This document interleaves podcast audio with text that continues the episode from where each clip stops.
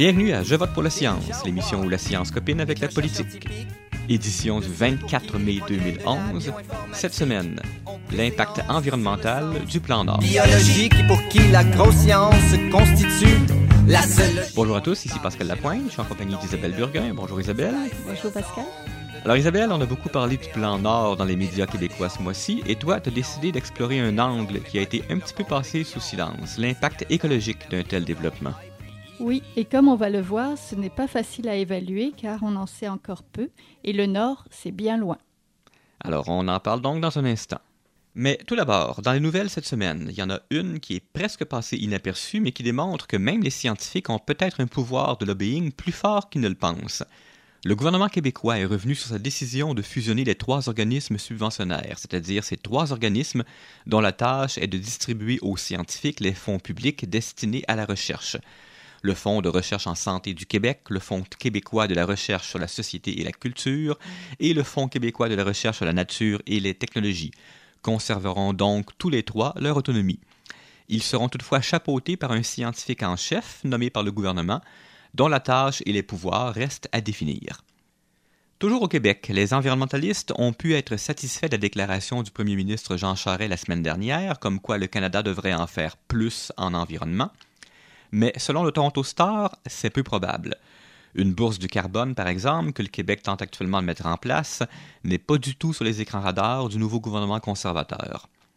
Pourtant, envers et contre tous, il n'est pas impossible qu'on ait droit à une politique de réduction des gaz à effet de serre à Ottawa. D'après les médias albertains, des réglementations plus sévères pour les centrales au charbon et l'industrie des sables bitumineux seraient vraiment en préparation et le ministre de l'Environnement Peter Kent pourrait en faire l'annonce plus tard cette année. D'après les derniers chiffres d'Environnement Canada, l'Alberta produirait à elle seule 34% des émissions canadiennes de gaz à effet de serre. Et en terminant, vous avez évidemment beaucoup entendu parler du Richelieu ce printemps, mais vous n'avez peut-être jamais entendu parler qu'en même temps, il y a aussi des inondations du côté américain, tout autour du lac Champlain. C'est normal, le niveau de l'eau est tout aussi élevé là-bas, c'est la même eau des ruisseaux qui descendent des montagnes qui se déversent dans le lac Champlain, et le lac Champlain se déverse ensuite dans le Richelieu. Eh bien, il y a exactement un an, l'organisme écologique Nature Conservancy publiait un rapport sur ce qui arriverait au lac Champlain si le réchauffement climatique se poursuivait au rythme actuel. Leur conclusion Dans moins d'un siècle, le lac sera plus haut de 30 à 60 cm. Pour vous donner une idée de ce que ça veut dire, à l'heure actuelle, le niveau normal du lac Champlain est d'environ 120 cm en dessous du seuil où ça commence à déborder. Et c'est pareil pour le Richelieu. Donc, si on lui ajoute 30 à 60 cm, ça veut dire que des inondations comme celle de cette année vont survenir pas mal plus fréquemment. Aucun climatologue ne peut affirmer que le réchauffement climatique est responsable des inondations cette année, mais on peut affirmer que ce type d'événement climatique va se produire plus souvent au 21e siècle. Vu comme ça, donc, l'eau qui coule dans le Richelieu prend une couleur plus politique.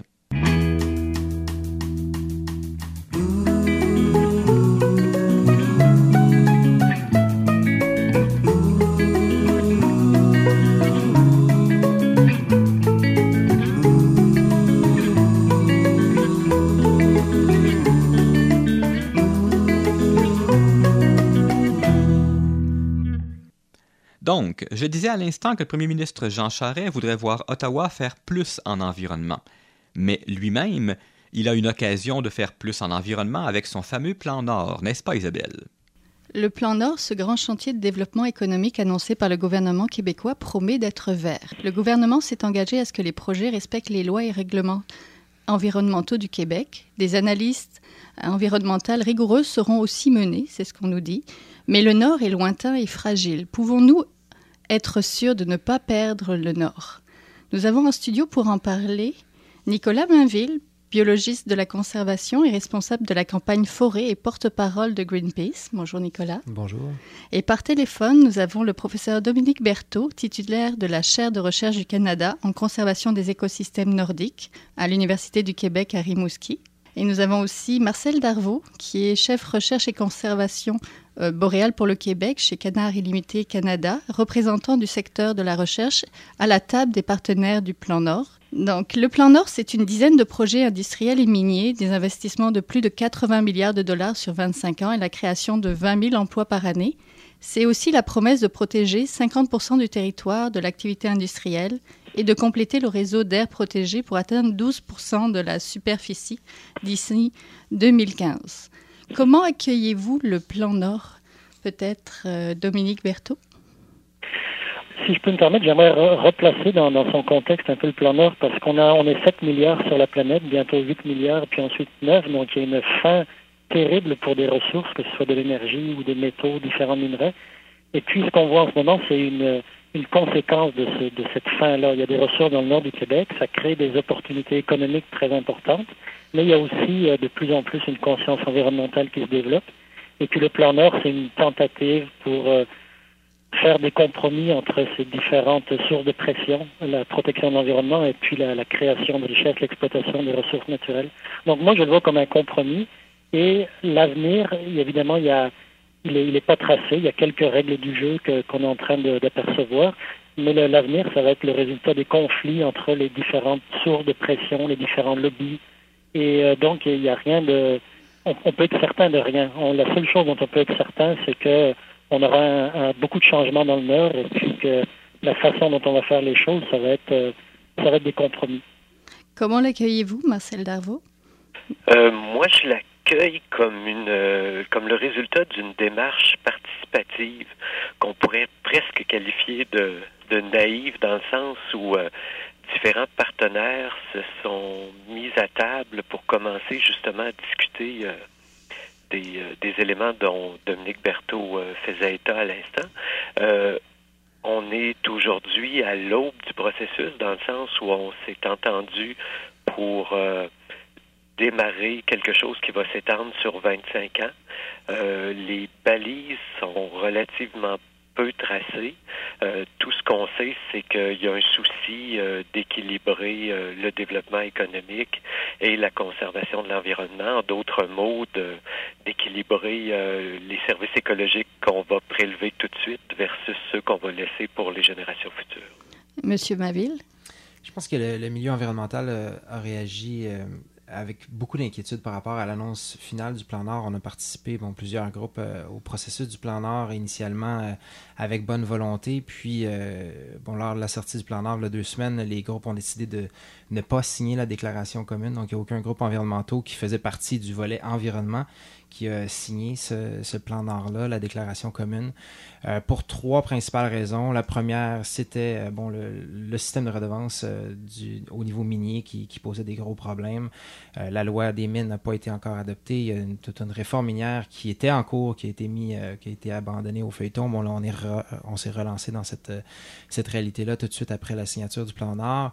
Euh, la question énergétique avec euh, bon les nouveaux 3000 MW supplémentaires additionnels à la Romaine, additionnels à Petit Mécatina et à Macpay, donc euh, des, des projets de méga barrages encore une fois qui arrivent sur bon sur, sur la table avec un surplus énergétique au Québec jusqu'en 2022, des gros questionnements à savoir quelle est l'orientation du gouvernement par rapport à la question énergétique. Euh, donc ça, c'était un peu euh, les, deux gros chantiers euh, industriels. Et puis, bon, la, troisième, qui, est pour moi un des temps encore plus préoccupants, c'est la question forestière où est-ce que on a très peu entendu parler de ce qui se passait dans le cadre du plan Nord, volet forêt, mais il faut, faut, réaliser que le, plan Nord couvre l'entièreté de la paissière commerciale, donc la forêt boréale commerciale, euh, du côté paissière. Donc, on n'inclut pas la sapinière, mais bien la paissière. Et puis, on ouvre avec le plan nord une possibilité d'aller exploiter les forêts encore plus au nord. On, laisse sous-entendre qu'on veut mettre en place une stratégie d'aménagement des forêts au nord de la limite nordique. Donc, cette limite qu'on avait imposée au début des années 2000 pour euh, limiter l'exploitation forestière dans le nord. Donc, ces trois gros volets-là ont fait en sorte que les groupes environnementaux en, en, général ont été euh, très prudents dans leur réaction et n'ont pas endossé ce plan-là. Que savons-nous exactement sur cet environnement nordique? Est-ce que notre ignorance peut nous porter préjudice, Marcel Darvaux? Euh, Je dirais qu'on en sait relativement peu. Il y a énormément de connaissances ponctuelles ou encore de pans de, connaissances qui ont été développées puis bien approfondies. Mais euh, il demeure qu'on n'a à peine depuis quelques années, euh, par exemple, une couverture à l'échelle du 1,50 millième, une couverture cartographique euh, euh, de, de ce territoire-là. Puis quand je parle de couverture cartographique, c'est seulement une carte de base. on est loin d'avoir les connaissances, par exemple, sur la végétation, la répartition des espèces animales qui seraient nécessaires pour commencer à penser, à planifier. puis, ce qui nous manque par-dessus tout ça, peut-être aussi, c'est de la recherche scientifique en réponse à des questions liées non seulement euh, à la biodiversité, mais aussi à, des éléments économiques ou à des éléments sociaux, parce que dans le cadre du plan Nord, on parle de développement durable, puis il y a trois pôles qui doivent être euh, conciliés. Êtes-vous d'accord, professeur Berthaud? Sommes-nous ignorants?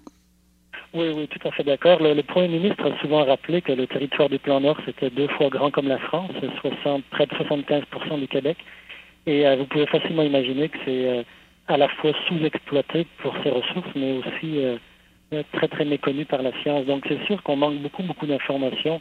Les, les, inventaires de base sont manquants pour connaître la biodiversité, pour connaître les caractéristiques écologiques d'une grande partie de ces régions.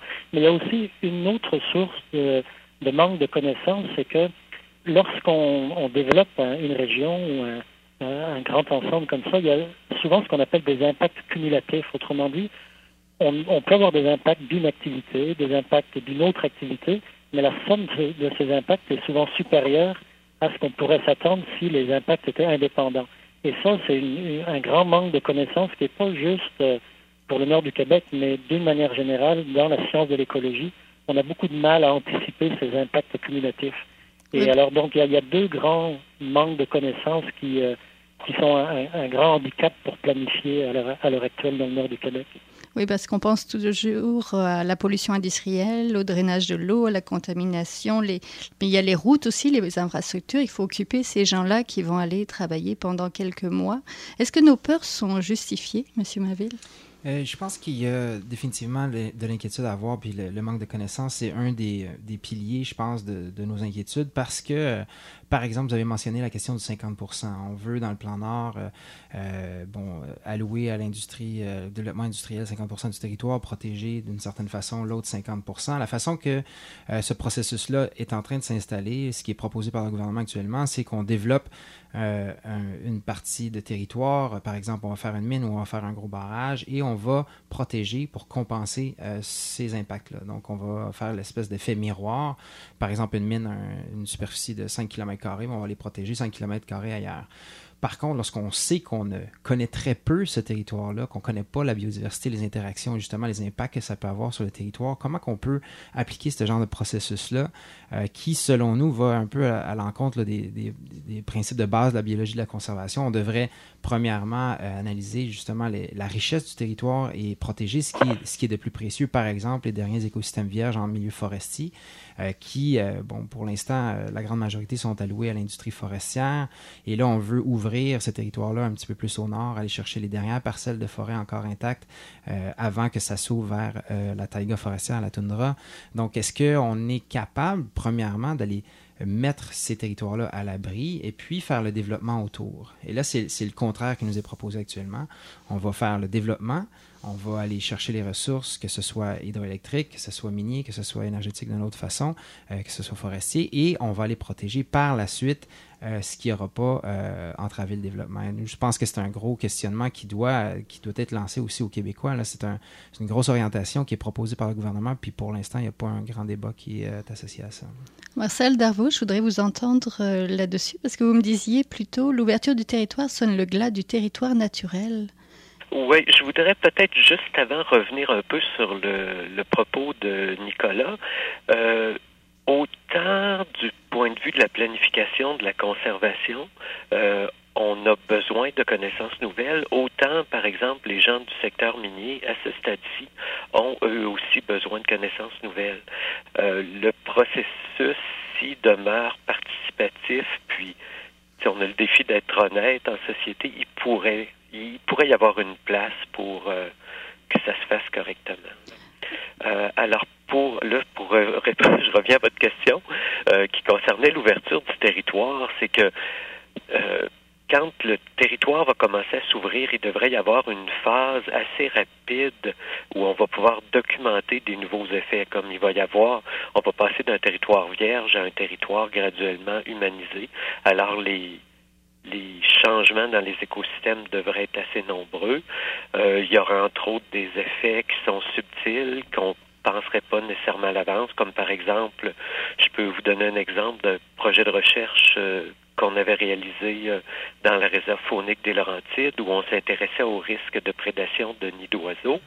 Puis on avait constaté, euh, suite à une expérimentation, que le risque de prédation était plus élevé en bordure des routes parce que de nouveaux prédateurs, notamment la corneille, le, raton laveur et la moufette, euh, s'installaient en bordure de la route alors qu'ils ne faisaient pas le long des chemins forestiers ou le long des lacs ou des rivières intactes. Alors, on a ce genre d'effet-là. Euh, par la suite, c'est sûr qu'on va arriver à un stade où ça va pas nécessairement ressembler au bastard du Saint-Laurent, mais euh, à un moment donné, on va moins percevoir ces effets-là. Mais au début, euh, c'est sûr que ça, ça me fait un petit pincement quand je pense à, à la naturalité qu'on va qu'on va voir disparaître ou s'estomper. On, nous dit par rapport à ce plan Nord qu'on va protéger 50% du territoire. Ces 50-là comprennent les 12% des aires protégées qu'on veut instaurer aussi, donc c'est en fait 38%. Moi, j'aurais voulu qu'on parle un petit peu peut-être du caribou forestier, puis aussi de savoir combien euh, ces écosystèmes nordiques sont fragiles, combien euh, est-ce qu'on peut, on risque de perdre peut-être euh, Dominique Berthaud?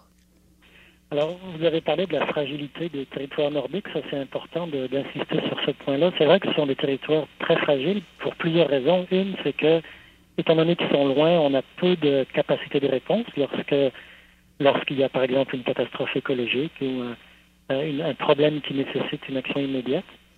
Mais il y a une autre raison, c'est que la, la nature est active pendant peu de temps dans le nord, c'est-à-dire que l'été est très court et la, capacité de résilience des écosystèmes est beaucoup plus faible, faible que dans le sud. Et euh, il y a un, exemple que je prends souvent lorsqu'on marche dans la toundra, dans une tourbière, nos pas sont visibles euh, parfois pendant quelques dizaines d'années tellement la, résilience est faible. alors que dans le sud, ça va beaucoup plus vite. On, quand on perturbe un écosystème, il se remet beaucoup plus rapidement. Donc ça, ce sont deux, euh, deux, raisons qui, qui, font que c'est un environnement qui est très très fragile et qu'il faut prendre des précautions supplémentaires. La forêt boréale aussi est le puits de carbone terrestre le plus vaste au monde. Il stocke 186 milliards de tonnes de carbone, plus que sept fois les émissions mondiales. Peut-on en perdre la moitié ben, on, peut, on, peut, en perdre, on peut en perdre probablement beaucoup plus que la moitié. Ça, ça dépend vraiment de la façon dont on l'exploite. Puis là, je reviendrai aux impacts cumulatifs dont on parlait euh, au tout début. Euh, parfois, ce que l'on voit sur une carte, euh, par exemple, on voit 50% d'une forêt qui est exploitée. Euh, ça ne veut pas dire que l'autre 50% subit aucune, aucune influence. il y a des effets beaucoup plus pervers, si on veut, qui peuvent influencer un milieu. et Marcel le, décrivait bien tout à l'heure, il y a des effets de bordure, c'est-à-dire que quand on, laisse un fragment de forêt, ce fragment-là est, est perturbé jusque dans son milieu. Oui, puis il faut, faut ramener l'aspect temporel aussi. Là. Si on dit 50 il va falloir qu'on ait développé 50 avant, avoir, avant d'avoir l'autre 50% protégé. Donc cet effet miroir-là se passe dans le temps. Donc c'est pas demain matin qu'on va mettre à l'abri 50 euh, de, tout développement industriel. Je pense qu'à la question, est-ce qu'on peut se permettre de perdre 50% de la forêt boréale, on va pas perdre la forêt boréale, on va pas, euh, va pas bétoniser la, forêt boréale. Ce qui est en train de se passer, c'est qu'on la fragmente énormément. On construit au Québec, entre 5 et 6 000 nouveaux kilomètres de chemins forestiers à chaque année. Et euh, c'est les Québécois et les Québécoises qui payent ces chemins-là en ce moment. Et on fragmente de plus en plus vers le nord pour aller exploiter ces dernières forêts intactes, là, les dernières forêts vierges. Et ce que le plan Nord amène, c'est euh, une vague euh, de développement encore plus agressive, surtout la façon dont on semble vouloir lancer l'aspect forestier, qu'on a très peu entendu parler durant la sortie du plan Nord, mais de monter des chemins à 200, 300, 400 km de l'usine pour aller chercher ces arbres-là qui vont prendre 100, 120 ans à se régénérer. Euh, on est en train de, se lancer dans une vague de développement qui, selon moi, n'est pas un développement durable, n'est pas un, développement qui, euh, qui, est digne du 21e siècle, où est-ce qu'on aurait pu faire euh, les choses différemment. C'est un peu pour ça que les groupes environnementaux ont, largement critiqué le plan Nord parce qu'il y avait une opportunité de faire les choses différemment. Et puis, on, est, on croit au développement au Nord, on croit que le Québec a sa place au niveau mondial pour faire ce genre de développement-là. Euh, malheureusement, on entend les discours qui ont changé beaucoup du point de vue gouvernemental. C'est vrai que c'est durable partout. Tout est durable, tout est vert, tout est magnifique. Mais lorsqu'on regarde ce qui aurait pu être fait, c'est là que c'est problématique. Nous, ce qu'on dit, c'est les dernières forêts intactes. Ce qui nous reste de plus précieux, ces derniers écosystèmes-là, il en reste au sud de la limite nordique, qui se trouve à peu près entre le 51e et le 52e parallèle. En 2009, il en restait entre 10 et 15 qui n'a jamais été coupé, jamais été fragmenté par les chemins forestiers. Nous, ce qu'on dit, c'est qu'il y a une priorité ici à faire un vaste projet de société où est-ce qu'on va mettre à l'abri ces forêts-là, on va créer des grandes aires protégées pour maintenir, par exemple, le caribou forestier, une espèce qui est menacée à travers le Canada, vulnérable au Québec. Et autour de ça, on fera un développement qui est plus respectueux. Et ça, on ne voit pas encore cette réflexion-là du gouvernement, où est-ce qu'on met à l'abri ce qui est le plus précieux, puis après, on fait le développement autour. Ça ne veut pas dire de ne pas développer, mais on est profondément convaincu que la conservation fait partie du développement. On ne fait pas de développement durable sans inclure la conservation dedans. On parle beaucoup de développement économique qu'on met à dos avec la conservation, en fait, mhm. mais on oublie peut-être le côté social, parce que le plan Nord vise une amélioration des conditions de vie des communautés autochtones et locales, donc peut-être euh, qu'elles soient moins isolées, mais il n'y a pas grand-chose, par contre, en matière d'écologie autochtone. J'aurais voulu, Marcel Darvaux, que vous me parliez un petit peu de ça. Est-ce qu'on aurait oublié quelque chose? C'est un fait qu'on aborde relativement peu ce terme-là. Euh, d'un autre côté, il y a, je vois peut-être deux, ben, une piste principale ou une ligne d'acquisition de connaissances qui, elle, est bien, euh, bien raffinée, bien poussée, bien développée. C'est celle de la prise en compte des connaissances traditionnelles euh, des Autochtones dans la planification de la conservation. Nicolas Maville qui voulait réagir. Ben, en fait, il y, a une grosse différence. Les Autochtones, on ne peut pas les généraliser. Vous avez vu, euh, le Grand Conseil des, des Cris a appuyé le plan Nord, les Inuits ont appuyé le plan Nord aussi, les Naskapi. Par contre, la nation Innu euh, est divisée. Euh, il y a le chef Ghislain Picard, représentant de l'Assemblée des Premières Nations, qui, qui s'est mis bon, vraiment contre le plan Nord et très vocal là-dessus. ce qui est intéressant, je pense, c'est d'aller voir communauté par communauté, justement, c'est quoi les retombées du plan Nord, qu'est-ce qui est demandé. Puis je pense que c'est nécessaire ce développement-là pour plusieurs communautés qui ont des besoins criants. Euh, on parlait par exemple au la question du logement chez les Inuits, euh, bon, des, gros, euh, des grosses lacunes de ce côté-là. Par contre, nous, on travaille dans le milieu forestier. bon, Greenpeace travaille avec la nation Cri, nation de, de Waswanipi en particulier, ou Djebouguemo, Nemaska. C'est des, communautés qui sont à cheval entre la coupe forestière et les milieux vierges. Donc, sont vraiment entre les deux. Et euh, Waswanipi, par exemple, qui ont 62 aires de trappe, en ont déjà 59 qui ont été coupées, fragmentées. donc, leurs dernières aires de trappe au nord, qui sont encore intactes, veulent absolument voir ces territoires-là protégés. Par contre, ce que le, gouvernement fait, ce que le plan Nord amène, c'est un, processus, une accélération de la fragmentation et monter encore plus, plus loin vers le nord. Donc, lorsqu'on parle à ces communautés-là, lorsqu'on parle aux chefs, ce qu'on nous dit, c'est OK, oui, le développement, oui, on en a besoin, mais on faut mettre à l'abri ces derniers, ces derniers territoires encore vierges. Donc, je pense que c'est vraiment important d'écouter justement la réalité terrain, euh, comment que les Autochtones utilisent le territoire, oui, comment ils ont besoin de développement, oui, mais aussi ce qu'ils veulent maintenir intact euh, pour les générations futures. De toute façon, le droit minier a prévalence sur la conservation. Alors, le plan Nord parviendra-t-il à être vert, Dominique Berthaud? Ça, c'est une, grande question. Ça dépend de ce que vous appelez être vert. Euh, quand on quand on se regarde dans le désol, quand, quand on se compare, on se console. Je me souviens être allé en Sibérie il y a quelques années, dans la péninsule de Yamal, là où euh, Gazprom exploite du pétrole et du gaz. Et, euh, en comparaison avec ce qui se passe là-bas, c'est sûr que le, nord du Québec va être développé de manière verte, parce qu'il y a quand même une pression de la population qui est là et qui se fait ressentir. par contre, si notre idéal, c'est un territoire vierge, quoique j'aime pas le mot vierge, parce qu'il y a des humains depuis des milliers d'années qui affectent le territoire, qui ont une influence sur le territoire. Mais si notre idéal, c'est un territoire sans humains, évidemment, euh, on n'aura jamais un développement qui sera vert. Donc tout dépend euh, de ce qu'on appelle euh, un monde vert. Nous prenons de plus en plus de risques. Alors, est-ce que le plan Nord parviendra à être vert, Marcel Darvaux?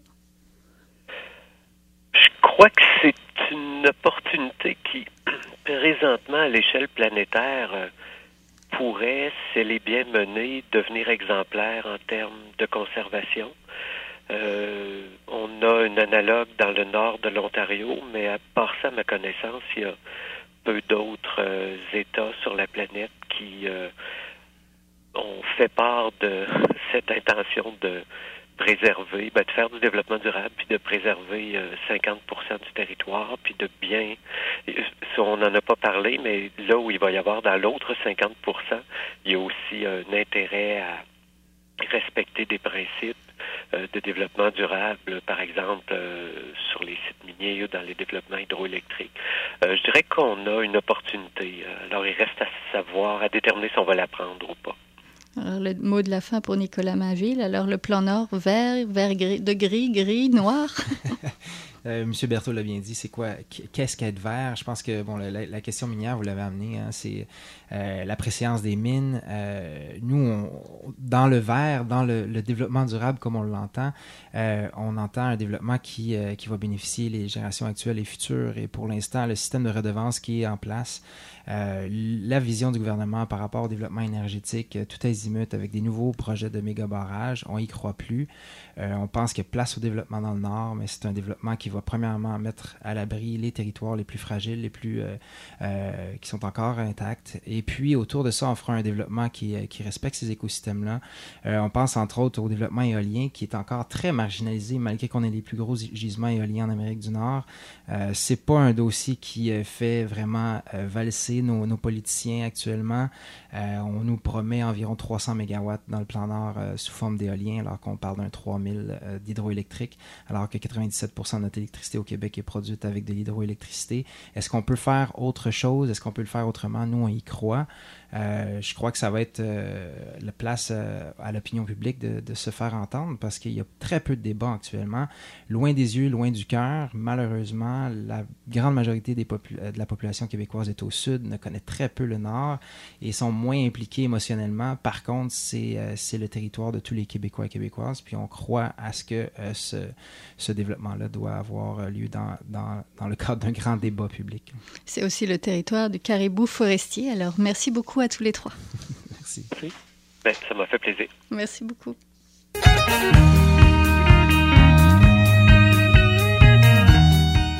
C'est tout pour cette semaine. Je vote pour la science est une production de l'agence Science Presse en collaboration avec Radio Centre-Ville. Au micro, Pascal Lapointe et Isabelle Burguin. Pour plus d'informations, visitez le site web de l'agence Science Presse à www.sciencepresse.qc.ca. Vous pouvez nous suivre sur Twitter à JVPLS ou nous télécharger sur iTunes. À la semaine prochaine. La constitue la seule logique. On y parle de génome, de transcriptome et de spliceosome, de traductome, de protéome et de foldéome, de kinome, de protéasome, mais pas du glaucome de Guillaume vers les lysosomes, et puis E.T. phone Des milliers de candidats qui montent et qui descendent en fonction du stimulus duquel ils dépendent. Pendant que Docteur Roy montre ses résultats et avec son accent chinois, il